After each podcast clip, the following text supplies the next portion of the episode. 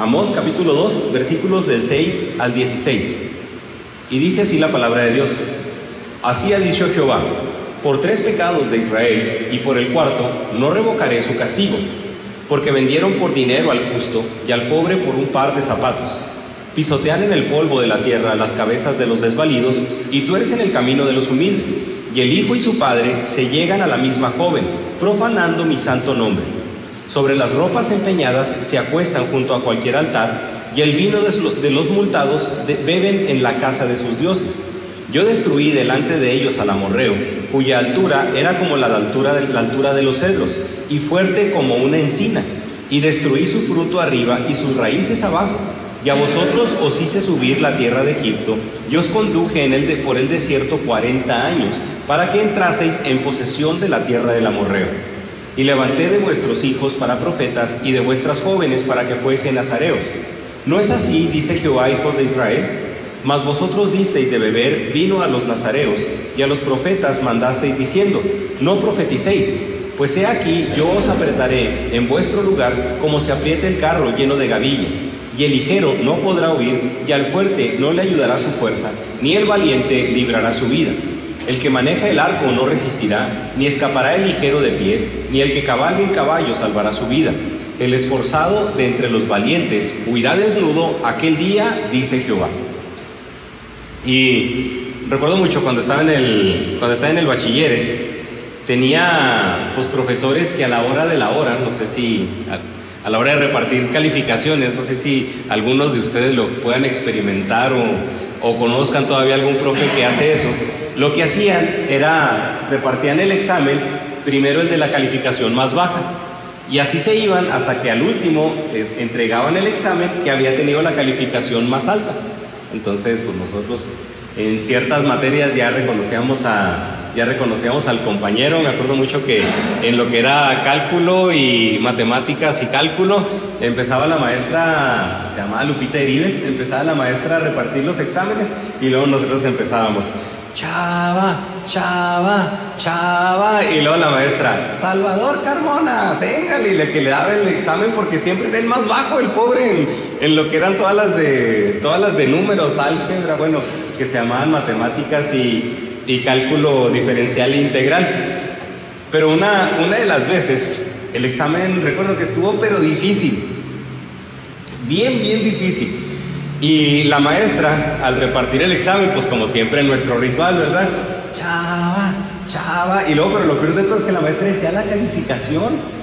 No, ella no se conformaba solamente con dar el examen al, con dar el examen al pobre tipo, sin, bueno, a cada uno de nosotros, sino que pues siempre terminaba humillando al pobre primero y bueno, a los primeros, de tal, porque la maestra decía, es que para que cuando, cuando le dé el examen al último todos le apoyemos con un aplauso. No, hombre, ¿cuál aplauso? Pues nos seguíamos riendo de, nos seguíamos riendo del pobre Chava todavía. Entonces, en esa ocasión, el examen estuvo súper, ultra, mega difícil, desayunó gallo la maestra, quién sabe qué habrá desayunado.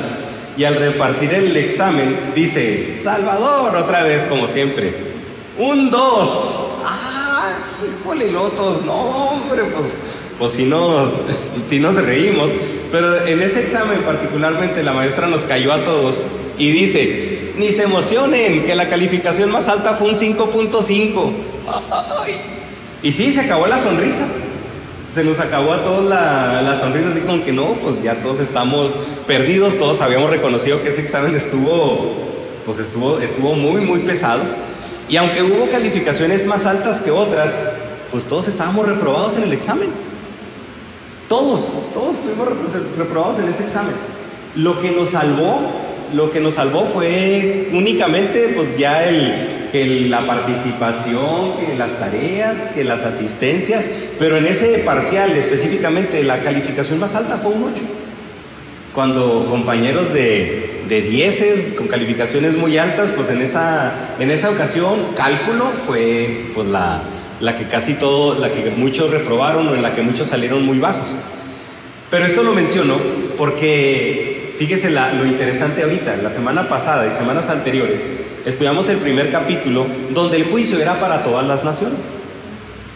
Hablamos de varias naciones en las que se hace un juicio para el pueblo, para el pueblo de Israel. Pero en este segundo capítulo vemos el juicio contra el pueblo de Dios por no haber tomado en cuenta primeramente su ley, que fue lo que estudiamos la semana pasada. Y ahora vamos a ver otra, otro juicio en contra del pueblo de Dios. Y lo interesante es de que pudiéramos nosotros analizar, o cualquier lector, o cualquier oyente, en este caso, o en el caso aquel, en el caso de aquel tiempo de Oseas, de, perdón, de Amós, que hayan, que hayan escuchado el mensaje audible y escucharon el juicio contra todas las naciones. ¿Qué, dijo, qué pudo haber dicho el pueblo de Dios? Ah, ya, ya nos salvamos, ya nos salvamos. Pero pues aquí en estos capítulos podemos ver que Dios le está diciendo al pueblo, no, ¿cuál dos? Si ustedes también sacaron cinco. Ustedes, ustedes también están reprobados. De todas maneras estaban alejados de Dios. Y viéndolo con el ejemplo que acabo de mencionar, a lo mejor unos pueblos traían un 2, a lo mejor un pueblo traía un 3, un 3.5, un 4, pero de todas maneras el pueblo de Dios, si era el que tenía un 5.5, por no ser una por no ser una exhortación tan determinante, pues de todas maneras puede ser que su calificación sea más alta. Pero de todas maneras sigue siendo una calificación reprobatoria. Porque a diferencia de los otros pueblos, sí podemos ver un juicio de Dios para con el pueblo en las, otras naciones. Si les dice, voy a quemar tu casa, voy a quemar esto, y este va a ser el juicio. En el caso del pueblo de Dios, hasta ahorita todavía no vemos eso. Hay una cuestión de juicio, con lo cual terminamos de ver los últimos los últimos versículos, el 14, el 15 y el 16. Sin embargo, sin embargo, puede ser que la falta del pueblo no sea tan severa en comparación de las otras naciones. Lo interesante es de que al no comprender la ley, los conduce, condujo al pueblo a una falta de amor, pero también a una falta de gratitud delante de Dios. Y esto es lo que Dios está condenando aquí. Porque a partir de aquí va a comenzar el tema principal, el tema fundamental de la profecía de Amós, que es la falta de justicia social y la opresión sobre los pobres y los desamparados. Y cómo esta falta de justicia social, cómo ese favoritismo, cómo esa parcialidad puede traer efectos sobre el mismo pueblo. Porque unos dicen, bueno, seguía siendo el pueblo de Dios, ¿qué de malo tiene que no hayan tomado en cuenta la ley de Dios? nos vamos a dar cuenta que tiene muchísimo de malo no haber tomado en cuenta lo que Dios dice. Y aquí pudiéramos preguntar, ¿por qué lo deja al último? ¿Por qué lo deja al último? ¿Acaso Dios era como la maestra Lupita Erives, que la, que la, última, que la última calificación la dejaba para, la, la mejor calificación, perdón, le dejaba para el último? ¿Acaso Dios era como esta maestra? No. Simplemente deja al último, no porque la falta sea menos, sino porque tiene más cosas que decir. De todas maneras el pueblo se encontraba reprobado. De todas maneras el, pueblo había fallado porque estaban los dos alejados de la voluntad de Dios. Algunos de manera deliberada porque estaban peleando contra el pueblo de Dios, pero el mismo pueblo pues estaba peleando contra Dios. Estaba en su lucha contra Dios por no querer obedecer su ley. Y lo primero que nosotros vamos a estudiar, que ahora solamente tendremos esto, solamente tendremos dos puntos, el primero de ellos es, lo que observamos del pueblo es la, la opresión al desamparado, la perversión del sistema de justicia y la falta de moralidad. En los versículos 6 al 8 nos dice, y le pido por favor que me acompañe a leerlo nuevamente. Así ha dicho Jehová, y empieza de la misma manera que los juicios anteriores. A los otros, a los otros pueblos les dice, por tres pecados y por el cuarto no revocaré el castigo. Pero al pueblo de Israel es al único que le dice esa exhortación varias veces, como es en este caso. Por tres pecados de Israel y por el cuarto no revocaré su castigo, porque vendieron por dinero al justo y al pobre por un par de zapatos. Pisoteaban en el polvo de la tierra las cabezas de los desvalidos y tuercen el camino de los humildes. Y el hijo y su padre se llegan a la misma, a la misma joven, profanando mi santo nombre. Sobre las ropas empeñadas se acuestan junto a cualquier altar y el vino de los multados beben en la casa de sus dioses. Y esta, exhortación, esta exhortación por tres pecados y por el cuarto no, no revocaré mi castigo, pareciera ser que para muchos no es algo muy fuerte. Pareciera ser que a vista de algunos es algo en lo que ya como pueblo, en la sociedad actual, ya estamos así como que acostumbrados. Porque a poco no, muchos de nosotros ya así decimos así a la ligera, pues es que el sistema ya es corrupto de por sí. Es que el sistema pues ya, ya se encuentra, ya se encuentra, ya se encuentra corrompido, ya sabemos que los políticos a quienes favorecen, ya sabemos a quién se mete al bote, ya sabemos a quién se mete a la cárcel y a quién no, ya sabemos que las multas este, del SAT, pues a cualquier negocio o a, cualquier negocio pequeño se le deja caer todo el rigor de la ley. Pero a empresas como FEMSA, pues se les perdona un, un gran porcentaje. Entonces, pues, ¿por qué? Vivimos en un mundo corrupto. Y es lo curioso, oye, espérate, el rico sí puede pagar, ¿por qué se lo perdonas? Y el pobre que no puede pagar o que está batallando, la microempresa que está batallando, le dejas caer todo el rigor de la ley. Tiene que ver con parte de la injusticia social. Pero si se fija, ya estamos, ya estamos acostumbrados a ver ese tipo de cosas. Y que estemos acostumbrados no quiere decir de que sea correcto. Y eso pasa en muchísimos aspectos, no, no solamente con la, cuestión de los, con la cuestión de los impuestos. Pero aquí comienza hablando de algo muy curioso. Vendieron por dinero al justo y al pobre por un par de zapatos. Vivimos en una sociedad donde la persona que dice la verdad es condenada como malhechor. Vendieron al justo. Fíjense, el que nos podía orientar el cual es un referente posiblemente de moralidad, el que es un referente de buen comportamiento, el que es una persona referente en cuanto a cómo poder hacer las cosas adecuadamente, a ese lo vendieron, a ese lo sacaron. Y dígame si sí o no, yo sé que muchos de ustedes aquí en ocasiones les puede o nos puede, que yo sé que ustedes son excelentes en su trabajo. ¿Y a quién se le carga la mano? Al bueno, al flojo, al incompetente, al mediocre, se le paga lo mismo que al competente. Y al competente se le carga más la mano, se le aprovecha más, se le dice que tienes que rendir, que tienes que hacerlo bien. ¿Y, que, y qué sucede? Se es injusto con el que está haciendo las cosas correctamente. Y con el que las hace, al ahí se va, al trochimochi. El que cumple nomás para cumplir. Ah, no, pues, pues ahí tenlo. No, es que no le des más responsabilidades porque las va, porque las va a hacer mal. Oye, pues, espérate. Trátalo igual. Y se ve una injusticia no solamente en cuanto a reciprocidad, en cuanto a la ganancia, se ve una injusticia en cuanto al trato, porque al mediocre no se le da carrilla. Al mediocre no se, al mediocre no se le explota. La misma empresa sabe. ¿A quién se explota? Al competente, al que hace las cosas bien, al que hace las cosas adecuadamente. ¿Eso a qué lleva? A que muchos, a que muchos experimenten desánimo laboral a llevarnos al punto de que, bueno, pues si de eso se trata, si nos van a trabajar, si nos van a tratar a todos igual, pues entonces para que cumplo adecuadamente. Entonces, parte de eso se refiere, vendieron por dinero al justo. Oye, le deberías de haber dado en vez de haberlo, en vez de haberlo utilizado para tú tener más. Y al pobre por un par de zapatos. Son interesantes estas comparaciones, porque algunos mencionan que no se sabe si se trata de la venta de compatriotas como esclavos o una compra de cualquier hipoteca por una cantidad insignificante.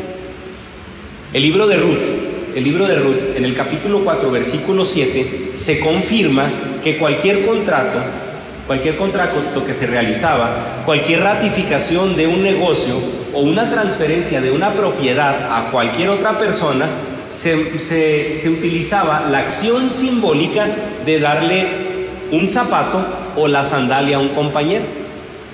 Se cerraba el trato Ruth 4.7, eso es lo que nos dice, que si yo estoy cerrando un trato con alguien, en vez de, en vez de darle la mano, pues lo que voy a hacer es, toma, ahí te va la chancla.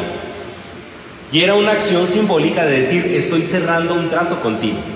Entonces, por eso es lo que están diciendo, y al pobre por un par de zapatos, dando a entender que puede referirse a que el sueldo del pobre por un mes de trabajo no llegaba al valor de un par de, zapatos. O que utilizaban los recursos de los pobres, los pocos recursos de los pobres, y forzarlos a tener ciertos tratos de compraventa. Lo mencionábamos la semana, la semana pasada, porque posiblemente Amos haya sido una persona a la que se le obligara a vender su parcela. Y es como si una persona que tuviera una hectárea, tuviera o varias hectáreas, donde esa persona podía sembrar, podía tener ganado, y había una persona que tenía su parcelita, y tengo aquí mis 100 metros cuadrados, pero era muy buena tierra, llegaba el rico, oblígame, y lo obligaba a venderle su tierra. Entonces, esa manera de obligarlo es, pues, órale, me tienes que dar tu zapato. Tenemos que cerrar el, tenemos que cerrar el contrato. Entonces, esa era esa manera en la que se podía aprovechar. De cualquiera de las dos, de cualquiera de las dos, pues estamos viendo que una persona se está aprovechando de los recursos, de las necesidades de otras. Y ese es el punto. Cómo los que tienen más se aprovechan de los que tienen menos. Y en estos dos ejemplos es, ya sea por ratificar por medio de, un zapato o ya sea por vender o por tener un sueldo similar al de un par de zapatos, establece pues que alguien se aprovecha de la necesidad de otro. Y, a lo mejor no estamos tan lejos, ¿verdad? Porque uno va a, una tienda de zapatos y lo que se siente ver tu quincena en el precio de una, en el precio de unos tenis. Ay, cara, pues, pues sí es cierto. Pues sí es cierto, o sea, hablamos de, de tenis ahorita en la actualidad de zapatos carísimos. Pero aquí estamos viendo de que si en los dos puntos una persona decide trabajar en una empresa, pues el patrón puede ofrecerle lo mínimo. Muchos patrones en la actualidad trabajan así. Te voy a pagar tanto, pero es injusto. ¿Quién tiene más necesidad? ¿Yo de ti o tú del trabajo? Y como hay muchas personas en necesidad de trabajo, ustedes saben que México es uno de los países con mano de obra barata. ¿Qué hacen? Te pago lo que sea, te doy un convivio cierta vez al, cierta vez al año, te traigo una pizza para que te quedes horas extras y ya, ahí estás contento. Y tienes, tienes que ponerte la camiseta, sinónimo de explotación laboral. Tienes que traer puesta la, puesta la camiseta. Oiga, muchos de nosotros podemos conocer los números de empresas y decir, no hombre, claro que tienen para sostener dignamente a sus trabajadores. Pero no, ellos viven con la, con la mentalidad de que es que tú eres el que necesita del trabajo, yo no necesito de ti. Y la verdad es de que es cierto, porque ¿cuántos de nosotros podemos ser reemplazables en el trabajo? ¿Por qué? Porque hay muchísima necesidad, hay demasiada necesidad.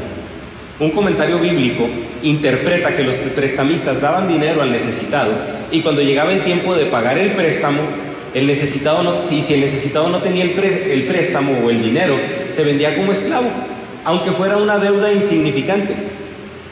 Lo que sucedió es de que por no conocer la ley, porque esa fue la primera parte del juicio, el pueblo de Dios se convirtió en una nación carente de gracia.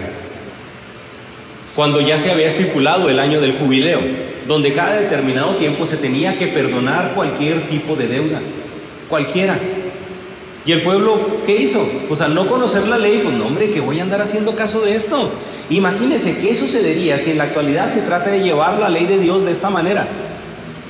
¿Qué sucedería si nosotros como creyentes aplicáramos esta, aplicáramos esta porción de la ley? Cada determinado tiempo voy a perdonar todo lo que alguna persona, todo lo que alguna persona me hizo, hablando de cuestiones materiales. Me debe, que se lo quede, no importa. Porque nosotros sabemos, y ya lo habíamos comentado anteriormente, que el objetivo de Dios al establecer leyes como esta es de que en el pueblo de Israel no hubiera gente pobre. Pero aún así, a pesar de eso, el pueblo se aprovechó. Imagínese, imagínese el interés de Dios, el interés de Dios en administrar adecuadamente los recursos de la humanidad.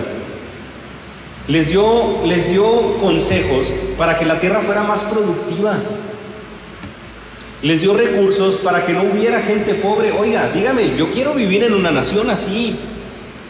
Pusimos la semana pasada, pusimos el ejemplo de los menones, de cómo por medio de tratar de llevar a cabo la ley lo más, lo más cercano posible a la palabra de Dios, han cambiado todo un sistema en una, en una ciudad, en un entorno cercano a ellos. Han obligado a toda una ciudad a ser próspera. Cuauhtémoc es una de las ciudades más prósperas de aquí de Chihuahua, económicamente hablando. Y no porque sean cristianos la mayoría, sino porque están llevando a cabo cuestiones bíblicas que vienen en la palabra de Dios. Oiga, hay bendición.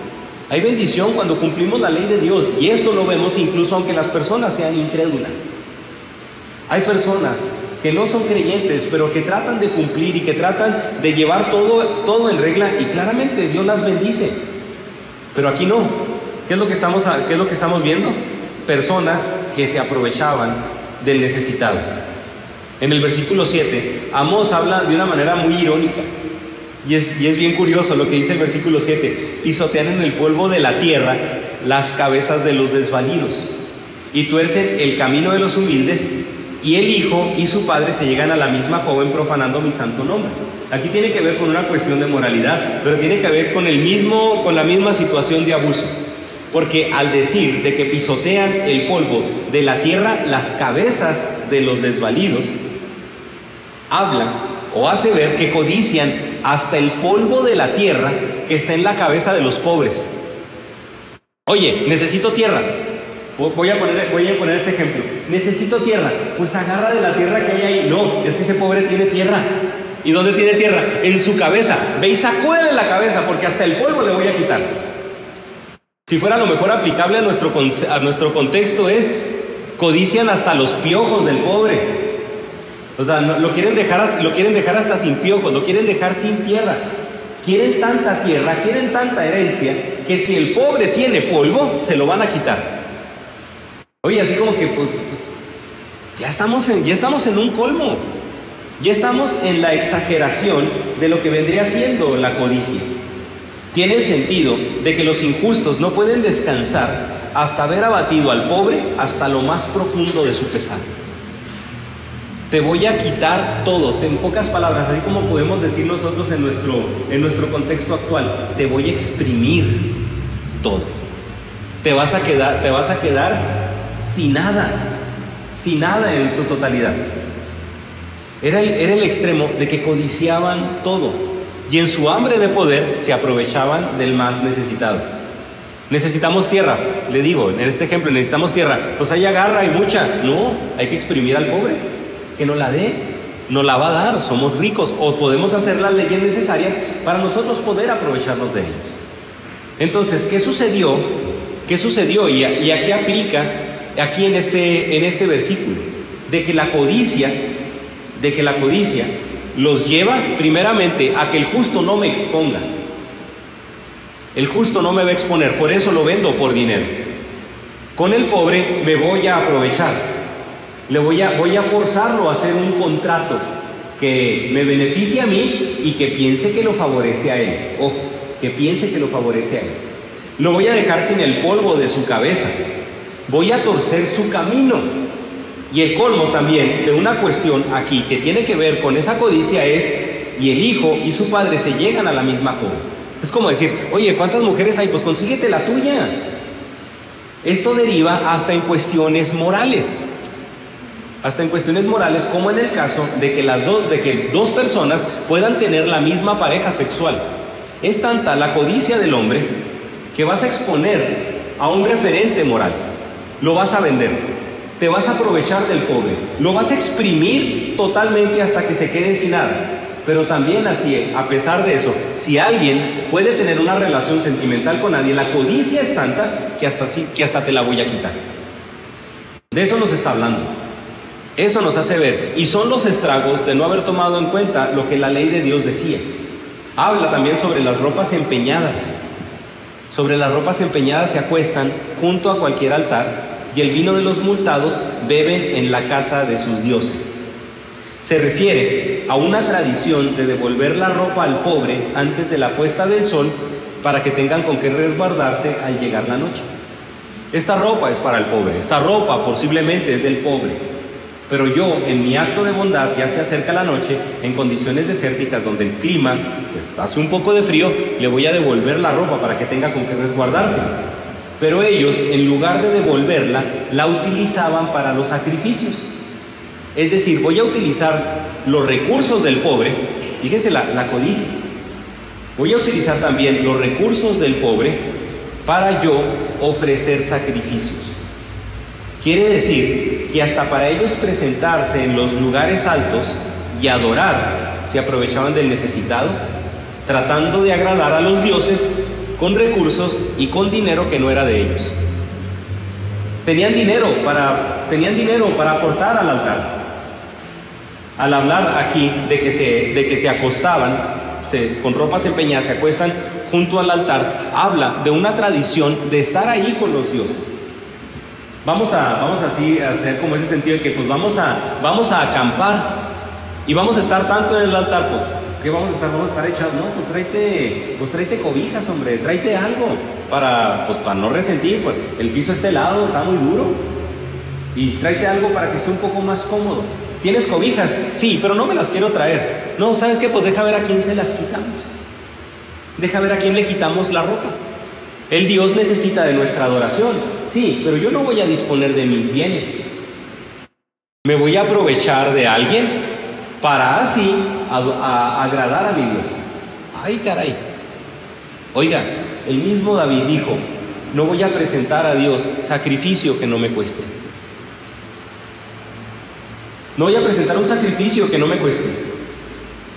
Pero ellos, según agradaban a Dios, hasta para presentarse en los lugares altos se aprovechaban del necesitado, agradando a Dios con, agradando a los dioses con recursos que no son de ellos. En los diez, en los diez mandamientos, en Éxodo 20, vemos una regla importante y lo hemos mencionado. En los primeros cuatro mandamientos nos hablan de la relación del hombre con Dios. Mandamientos del 1 al 4. En los siguientes cinco mandamientos hablamos de mandamientos interpersonales.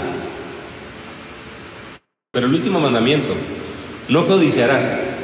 No se refiere solamente a relaciones, se manifiesta por medio de relaciones. Pero ese mandamiento tiene que ver con la plenitud y el contentamiento que tenemos. Los primeros, algunos de ellos, tienen que ver con no atentar contra la vida, no atentar contra los recursos de alguien más, no hurtarás, no adulterarás, no matarás. Pero este mandamiento es especial porque habla del contentamiento y de la plenitud con la que el Hijo de Dios vive. Entonces nos está hablando, nos está hablando de que obviamente no cumplían los primeros cuatro. Obviamente no tenían la capacidad de cumplir con los siguientes, pero su codicia era tanta que nuevamente oprimían al que podía poner en evidencia su vida. Y luego lo que hacían era aprovecharse, codiciaban lo que tenían lo exprimían codiciando y queriendo tener lo, lo poco que le quedaba. Y en este caso, porque estamos hablando de cuestiones vivenciales, pero también hasta la adoración se veía perjudicada. Vamos a quitarle a este, a este tipo para que nosotros adoremos y que nuestras cosas, pues obviamente, no se desgasten. Y aquí es muy fuerte, porque nosotros a veces pensamos que no lo hacemos. ¿Qué tanto se desgasta? ¿Qué tanto no solamente no es cuestión de no codiciar? ¿Qué tanto desgastas tus bienes para adorar a Dios? Porque para muchos es fácil que la iglesia compre, lo voy a poner así. Para muchos es fácil que la iglesia compre. Para otros es fácil que la iglesia compre y yo no pongo nada. ¿Lo estaremos actuando como estas personas? Yo no voy a desgastar lo mío. Porque alguien, porque alguien codicia o envidia el bien material o hasta la personalidad de alguien más. Se refiere a contentamiento. Estamos hablando de contentamiento. Ellos, el pueblo, con esta parte, estaba reconociendo o estaba dando por sentado que el pueblo no tenía plenitud en Dios. Esa falta de plenitud en Dios lo llevó a aprovecharse del otro, pero lo llevó también a no adorar adecuadamente a Dios. De hecho, adoraban a los dioses en lugares altos. Fíjese, lo irónico, ni siquiera a sus dioses hechos a su imagen, a esos dioses corruptibles, ni a esos dioses los adoraban como deberían de haberlos adorado. Porque su codicia era tal que se aprovechaban para, según esto, adorar. Pero fíjese, porque alguien puede codiciar o envidiar el bien material de alguien más. No solamente se trata de cuestiones físicas, porque alguien codicia o envidia la personalidad de alguien más, la forma de actuar de alguien más. Simple, es sencillo, por falta de contentamiento. Y la falta de contentamiento también va relacionada con la falta de aceptación de la soberanía de Dios. ¿Por qué Dios bendice a, porque Dios bendice a algunos de ciertas maneras? Porque Dios quiere yo les he comentado y reconozco, batallo muchas veces con la envidia al impío. Porque hay personas que ni adoran a Dios, hacen tranza y hacen de todo, hacen y deshacen. Y uno dice, mírenlos qué contentos y qué a gusto se ven. Mírenlos qué, qué padres se ven en Cancún. Y, y batallamos. Se lo acepto, batallamos. Creo que esto es un pecado que, en el cual todos en algún momento hemos estado inmersos. Pero tiene que ver primeramente con el aceptar la soberanía de Dios. Uno llega hasta el punto de decir, pues déjenlos que disfruten, porque estos pobres nomás van a disfrutar en esta vida. Pobres, ¿cuántos años les queda, de deleite en comparación al deleite que yo puedo tener en la eternidad? ¿Les quedan 20? ¿Qué, qué tanto es 20 para infinito? Ya de esas donde digo, pues hasta así, se me, hasta así se me quita la envidia, pero también reconociendo de que Dios bendice de manera soberana. Y yo tengo que aprender que con lo que tengo o con lo poco que tengo, independientemente de cómo lo veamos, hay contentamiento. El rico en su codicia se aprovechaba de la necesidad del pobre para cuidar lo que él tiene. Utilizaba sus influencias para quitarle al pobre lo poco que le quedaba y utilizaba los recursos del necesitado para llevar ofrenda a los dioses. Él, en esa falta de contentamiento, fíjese lo interesante, nosotros nos andamos midiendo con esas personas, pero él vive infeliz buscando cómo aprovecharse para no perder lo que tiene. ¿No le pasa de que muchas veces nosotros aspiramos a ciertas cosas y realmente hay veces que hay gente que nos tiene más envidia a nosotros que lo que nosotros lo envidiamos a Él? El punto importante aquí es eso, hermano, y pensemos en, en si estamos teniendo contentamiento con lo que Dios nos ha dado. Aunado a todo eso, porque nos menciona también que los jueces cobraban las hipotecas de los pobres. Los jueces también tenían una parte importante aquí en cuanto, al, modus operandi de los ricos. Lo que hacían ellos era pisotear al desamparado. Si sus, fincas no eran grandes, pues es fácil pisotearlos. Es fácil para ellos dejarlos en un lugar donde no podían pasar la noche.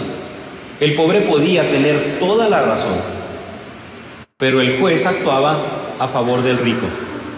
¿No conoce algo similar en nuestro sistema actual? Ah, es que pasa en el gobierno. No, pasa en escuelas. No le digas nada, porque es una colegiatura menos. Pasa en iglesias. No le digas nada, porque es una entrada menos.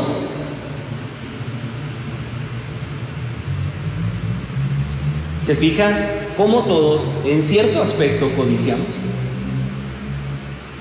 ¿Cómo todos favorecemos en cierto aspecto a alguien que aparentemente, aparentemente nos va a beneficiar? Mencionábamos la semana pasada el ejemplo del Oxxo. Al Oxxo le redondeas. ¿Qué beneficios obtienes de él? Ay, no, es que está la tarjetita de monedero electrónico. Sí, pues una de cal por todas las que van de harina. Y al que necesita, ¿qué hacemos? Yo le comenté, ¿qué, sucede, qué sucedería si se, para, si se pone un Oxxo enfrente de la tiendita de la plaza? Le aseguro que forza a cerrar a la tienda. ¿Quién necesita? ¿Quién necesita más? Y la verdad, no balconeando ni nada, pero los salarios de personas en Oxxo no crean que son salarios altísimos. No lo son. Pero personas aprovechándose de la necesidad. Ahorita el problema más grande que hablamos de la igualdad, es que estamos hablando, es que hay que ser equitativos, hablando de la equidad, no. El problema más grande no es la falta de igualdad social, el problema más grande no es la falta de igualdad, de equidad. El problema grande es la falta de justicia que se aplica con un criterio conveniente. Es eso, la falta de justicia. Porque ¿a quién se aplica la justicia? ¿Cómo saber qué es lo justo para cada persona? ¿Cómo saber? Y en ese sistema, y en ese sistema vivimos. Fíjese, le, comento un, le comento un ejemplo, analizando una cuestión de becas. Analizando una cuestión de becas. Sí, oiga, es que a quién le vamos a darle a esta persona, se ha acercado con nosotros, nos dice que no tiene para pagar la colegiatura, que se ha visto apretado en, muchas, eh, pues en muchas situaciones. Entonces tenemos que ver, pues, que, real, que pues tenemos que apoyarlo y este, pues vamos a, y a esta persona, pues, pues ahí estado, pero pues, y no, le, y, y no le vamos a dar tanta beca, porque esta persona no la ha llorado tanto, pero fíjese, los dos, las dos historias, las dos historias. A una persona solamente se le dio el 20% de beca, nada más se le dio el 20% de beca. Una persona que tenían una, pues, un pequeño negocio, bueno, 20%. pero a otra persona se le dio el 80% de beca. Oye, ¿por qué le diste el 80% a esta persona? Es que está batallando mucho. Nos ha dicho que está batallando mucho, que se las ha visto muy apretado y bla, bla, bla, bla, bla, bla, bla. Pero fíjese lo curioso. Oye, pero a la persona que tiene el 80% de beca, la vienen a traer en un Audi. Y cuando no la vienen a traer en un Audi, esta persona también tiene un Mercedes. Y vive en tal colonia. Vive en tal colonia. Sí, pero es que está muy apretado económicamente. Y porque el que tiene que hacer los ajustes eres tú y no él. ¿Qué es lo justo? Es que el otro está apretado más económicamente. Sí, pero ve cuánto gasta.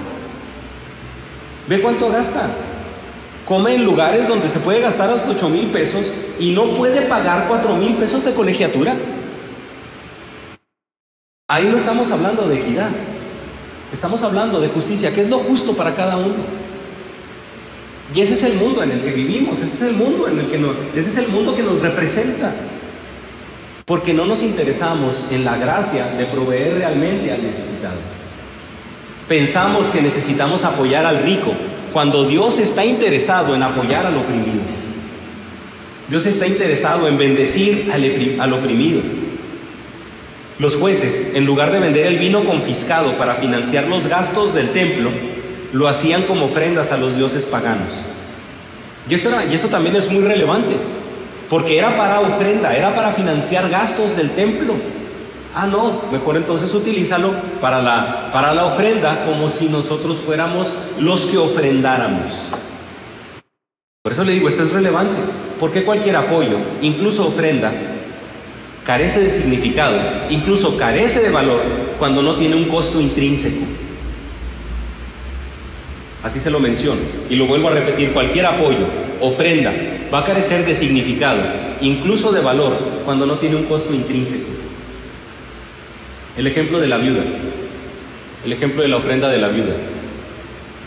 ¿Cuánto ofrendió la, cuánto la viuda? Muchos pueden decir, dos blancas. Ok, vamos a ponerlo, dos pesos. ¿Cuánto ofrendaban los demás? ¿Cuánto ofrendaban los demás? Vamos a ponerle, ofrendaban mil pesos. ¿Quién ofrendó más? En cantidad, la viuda. Digo, en cantidad los demás. Pero a la viuda le costaba más. El costo de la ofrenda de la viuda o la, ofrenda de la viuda era el 100%. No es lo mismo dar más de lo que te sobra a ayudar con poco de lo que tú sabes que tiene un gran significado. Se lo menciono con un ejemplo muy, pero muy sencillo. ¿Qué pasa cuando una persona le viene y le pide a usted de comer y usted no tiene para comer, más lo que usted va a comer? Y usted, y usted se niega a la mitad de su comida para darle al otro. A usted le está costando. Pero también tiene gran significado porque usted espera que la persona a la cual usted está dando aproveche realmente, aproveche realmente lo que usted le está ofreciendo. Porque su, porque su apoyo está costando. Su apoyo cuesta. Porque tiene un valor intrínseco más allá de lo que la comida cuesta porque era para satisfacción de usted, porque era una necesidad de usted. Hermano, nada tiene de relevante, nada tiene de relevante apoyar o incluso ofrendar cuando carece, cuando carece de un costo intrínseco. No le ofreceré a Dios sacrificio que no me cueste.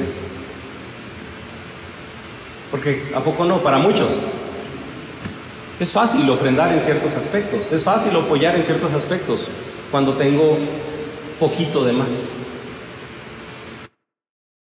No se trata de eso.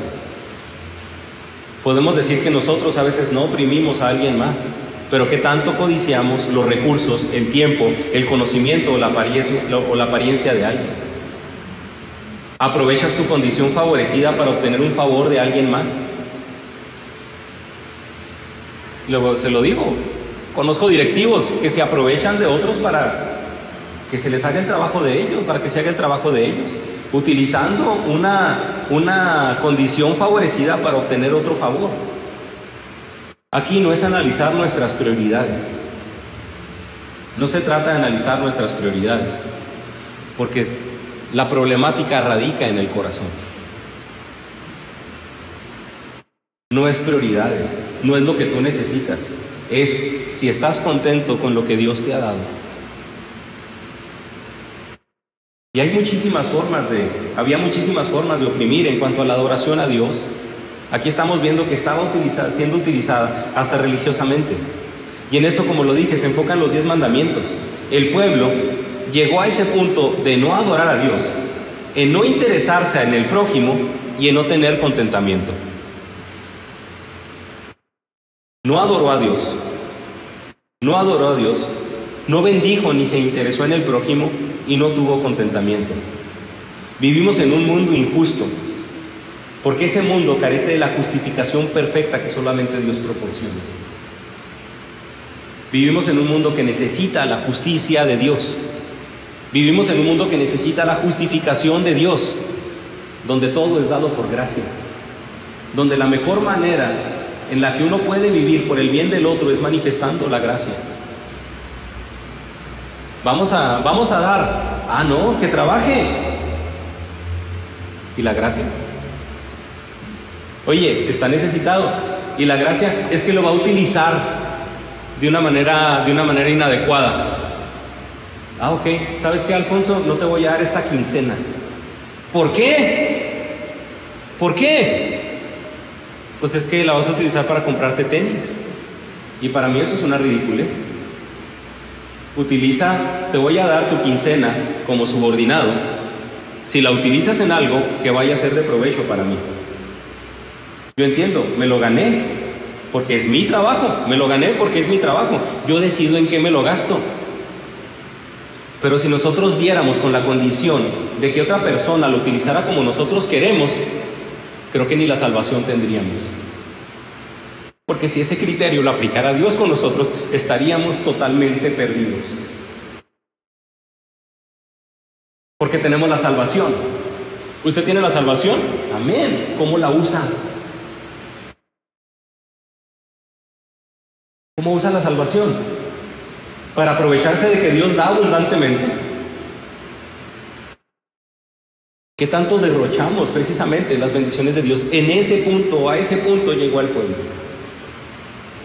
Las primeras acusaciones son en contra de las naciones que se aprovecharon de la condición del pueblo. Las otras naciones se aprovecharon de la condición del pueblo, pero el pueblo no estaba exento de eso, porque las acusaciones de Israel son en contra de los que se aprovecharon del desamparado, demostrando que no tenían un interés en Dios, ni en el pobre, ni en el indefenso. Porque así como las demás naciones se aprovechaban del pueblo de Israel, el pueblo de Israel se aprovechaba de sus mismos necesitados.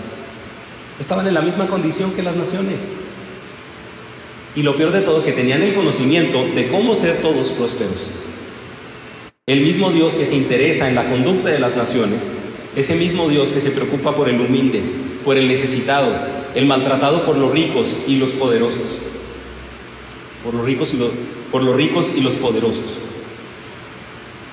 Sabemos y claramente Dios, claramente Dios defiende al necesitado. Dios va a defender al necesitado. Pero ¿qué sucede cuando nosotros somos parte de ese mismo sistema corrupto?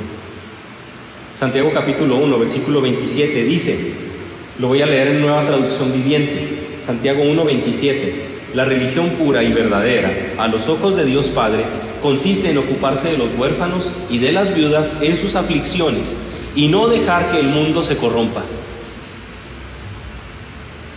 No dejar que el mundo se corrompa. Pero cuando habla de viudas, cuando habla de, cuando habla de los huérfanos, habla de personas desamparadas.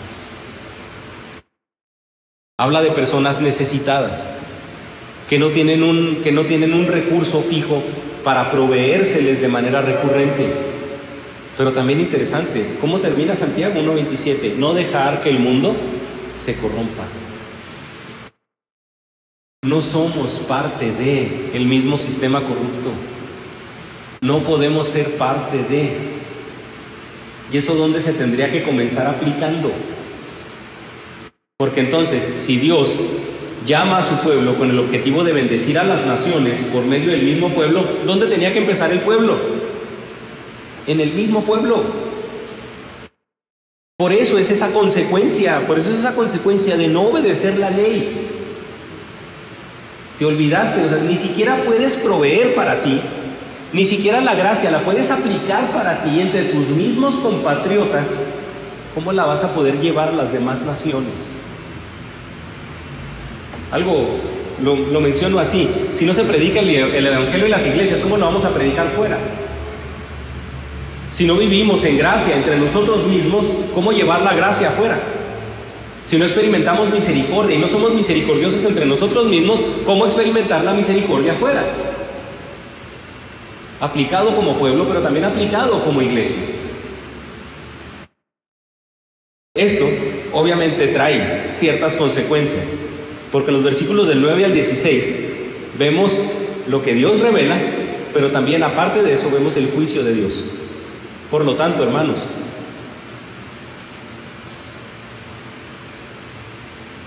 ¿cómo, cómo vencer primeramente esta parte? Pidámosle a Dios contentamiento. Pidámosle a Dios contentamiento. Cada uno de nosotros tenemos lo necesario. Cada uno de nosotros tenemos lo necesario. Pidamos contentamiento. Si Dios quiere bendecir con cinco talentos, si quiere bendecir con ocho, con seis, con cuatro, con tres, con uno, no lo entierre. Dios le ha dado lo necesario, pero le aseguro que Dios le ha dado lo necesario a usted para que cumpla su voluntad.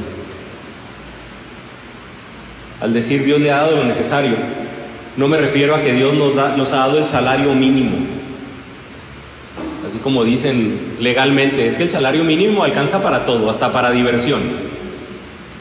Se nota que ellos no andan en camión, ¿verdad? O sea, se nota que ellos no, no se suben al, al vivebús y no, no se nota que no carecen de lo básico. No me refiero a esa, no me refiero a que Dios es inconsciente de esa manera.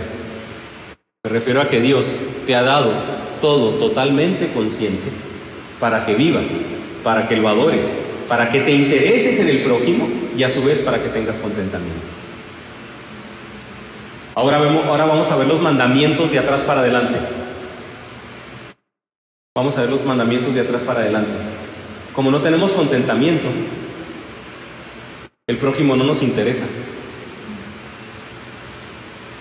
Y como ni el prójimo nos interesa, eso nos lleva a darle a Dios las obras de todo.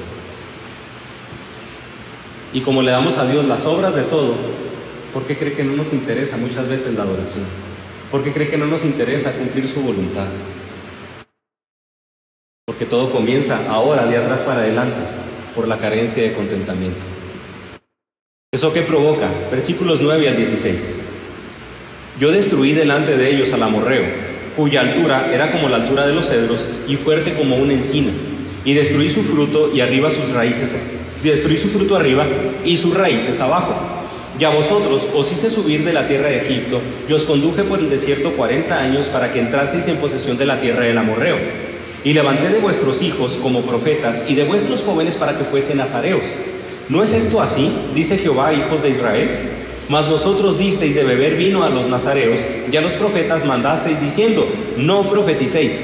Pues he aquí, yo os apretaré en vuestro lugar como se aprieta el carro lleno de gavillas, y el ligero no podrá huir, y al fuerte no le ayudará su fuerza, ni el valiente librará su vida. El que, el que el arco no resistirá, ni escapará el ligero de pies, ni el que cabalgue en caballo salvará su vida. El esforzado de entre los valientes huirá desnudo aquel día, dice Jehová. Y esto nos habla de un total desamparo cuando se tiene todo lo que Dios ha provisto. Esta porción, estos, versículos del 9 al 16, nos describen la ingratitud del pueblo por las bendiciones recibidas por Dios. Un pueblo ingrato, a pesar de haber recibido tantas bendiciones, de las peores cosas que puede hacer la iglesia y de las peores cosas que puede hacer el creyente es ser indiferente e ingrato con las bendiciones que Dios ha dado. ¿Cómo era el pueblo antes de Dios? Eran esclavos en Egipto. Era un pueblo que al ser esclavo estaba destinado a desaparecer de la historia. ¿Quiénes son, los, ¿Quiénes son los hebreos? No, pues sabrá Dios. Se me hace como que fueron uno, imagínense en los libros de historia, se acabaron los hebreos porque Egipto los colonizó. Fin. Ah, órale. Abraham, vete de la tierra de tu parentela a la tierra que yo te mostraré. No. Fin. Eran esclavos en Egipto destinados a desaparecer, pero Dios les cambia el estatus. Los lleva al desierto. Los defiende de sus enemigos para que pudieran establecerse en una, rica, en una tierra rica y agradable. Por eso menciona, destruí delante de ellos al amorreo, cuya altura de los cedros y fuerte como el encino.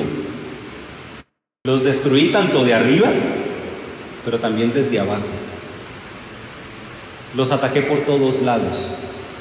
A ustedes os hice subir de, de la tierra de Egipto. Los conduje en el desierto por 40 años. Un pueblo de nómadas no puede subsistir en un desierto durante tanto tiempo con tanta gente. Lo que, les está, lo que está relatando aquí Amos es, a lo mejor no tienes, a lo mejor no tienes lo que esperas, pero te he sustentado durante todo este tiempo. A lo mejor no tienes el reino poderoso como fue en tiempos de David. A lo mejor ahorita no tienes el crecimiento como en tiempos de Salomón, pero te he sustentado durante todo este tiempo. Dios les cambió el estatus, los lleva, los lleva al desierto. Todo esto que explico es con la finalidad de que el pueblo recibió bendición y prosperidad material y siguió viviendo desagradecido. Porque el problema no radica en lo que tenemos, radica en el contentamiento que Dios nos ha dado, radica en comprender su soberanía. Dios nos ha dado esto y es lo suficiente para adorarlo, es lo suficiente para ayudar, es lo suficiente para rendirle el culto necesario. Aplíquelo, hermano, al tiempo. Aplíquelo a la materia. Aplíquelo al conocimiento. Tenemos todo lo necesario para adorar a Dios con nuestro tiempo, con nuestros recursos y con nuestro, y con nuestro conocimiento. Tenemos todo lo necesario para ayudar al prójimo con nuestro tiempo, con nuestros recursos, con nuestro conocimiento. ¿Por qué no sucede? Estamos envueltos en nosotros mismos, estamos ensimismados. El versículo 11 se refiere a que no solamente tuvo todo lo necesario materialmente hablando, porque dice el, dice el, versículo, dice el versículo 11, levanté de vuestros hijos para profetas y de vuestros jóvenes para que fuesen nazareos. Se refiere a que Dios levantó a personas para que le pudieran enseñar al pueblo la voluntad de Dios. Levantó personas para que fuesen modelo de un ejemplo de vida consagrada a Dios. Eso eran los nazareos. ¿Recuerda el quién es el nazareo más famoso de la Biblia? Sansón. No va, a pasar, no va a pasar navaja sobre su cabeza y no va a tomar vino, porque va a ser nazareo, consagrado a Dios desde pequeño.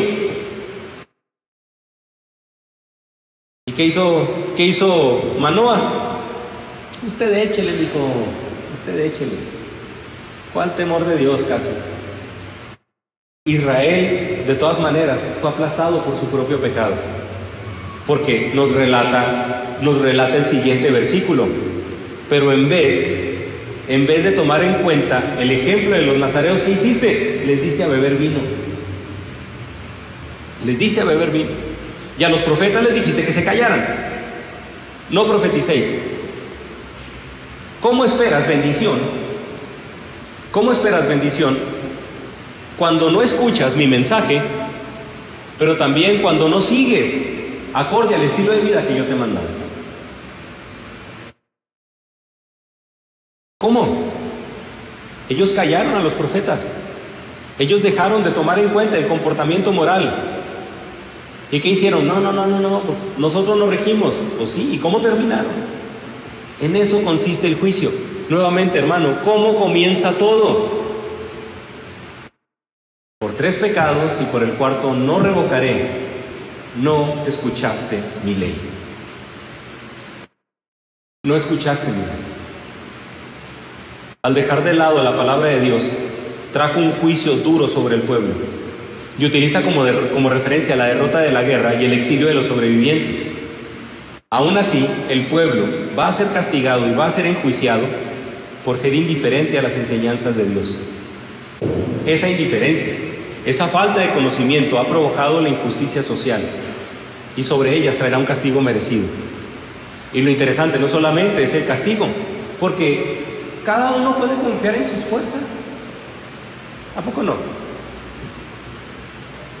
Piense, posiblemente piense, si no existiera Dios, la vida de muchos sería exactamente la misma. Si no existiera Dios, la vida sería exactamente la misma. ¿Por qué? Porque nos regimos bajo nuestras normas. Porque hacemos todo a nuestras consideraciones. ¿Qué pasaría si no estuviera Dios? Algunos pudieran decir, pues es que de todas maneras tengo recursos, tengo mis manos, tengo mi conocimiento. Sí, pero a eso es a lo que voy con los siguientes versículos. Yo os apretaré en vuestro lugar, como apriete el carro lleno de gavillas. ¿Qué va a pasar? El ligero no podrá huir. Es decir, el que corre rápido piensa, voy a salir de aquí y me puedo resguardar en otro lado. No, tu rapidez no va a ser la suficiente.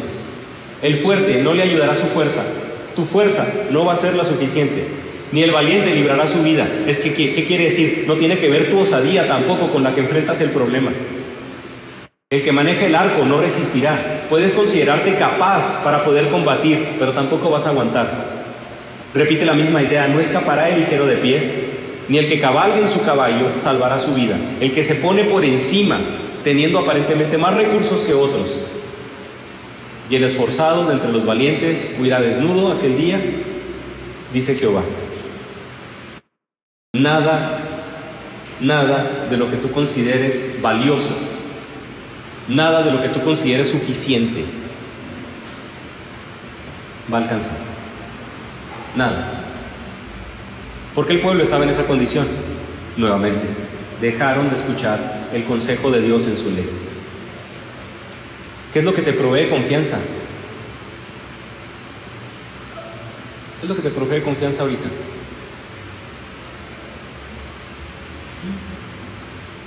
¿Qué te provee, qué te provee ahorita fortaleza? Lo suficiente como para que tú te mantengas subsistiendo o avanzando. La semana pasada comenté esto, muchos de nosotros ahorita creo que vivimos económicamente, materialmente mejor de lo que en su tiempo estuvimos. De nada te sirve. De nada te sirve incluso seguir creciendo. Porque lo único que nos puede salvar del juicio de Dios es la fe en Dios. Esa fe descrita en su palabra. Por lo tanto, es dejar el egoísmo para manifestar nuestra fe, nuestra humildad y nuestro arrepentimiento con determinación y con disciplina en el crecimiento de la palabra. ¿Qué llevó al pueblo a este punto? ¿Qué está conduciendo a las iglesias a este punto de no crecer? ¿Qué está llevando a las iglesias, a los cristianos, al punto de no multiplicarse? ¿Qué lo está llevando, hermano? La falta de nuestro alimento espiritual.